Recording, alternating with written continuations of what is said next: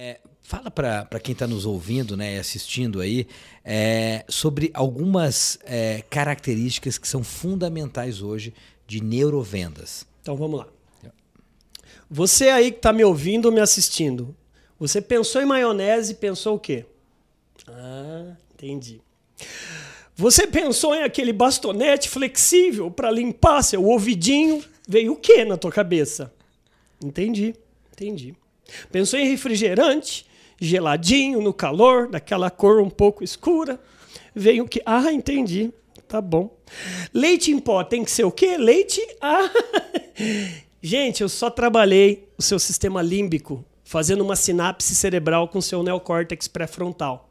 O nosso cérebro ele é triuno. Nós temos o sistema reptiliano, que é do instinto. Nós temos o neocórtex pré-frontal, que é dos cálculos, análise, blá blá blá, e o sistema límbico, que é o emocional. Gente, de 10 vendas, 11 praticamente acontecem pela emoção e não pela razão. André, discordo, meu cliente é engenheiro, ele gosta de dados, de, de conjecturas, de tendências, de histograma, de fluxograma. Aham, uhum. mas só que se ele não for com a tua cara, ele não compra.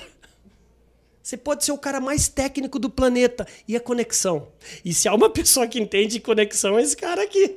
Porque é o emocional é do ser humano. Uma pessoa só se acasala, entre aspas, com a outra, por causa, primeiro, da emoção. Se você não for com a cara do outro, é estupro. É estupro. E não teve conexão. Então, é, tem muita empresa estuprando clientes. Que não vai pelo emocional. Ele pode comprar forceps de você uma vez.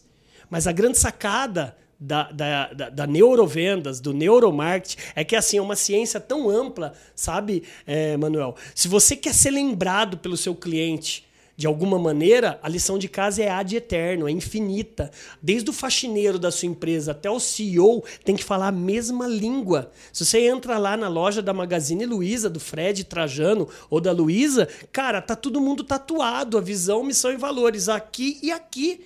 Então, quando a gente estuda, é muito bonito falar neurovendas, neuromarketing.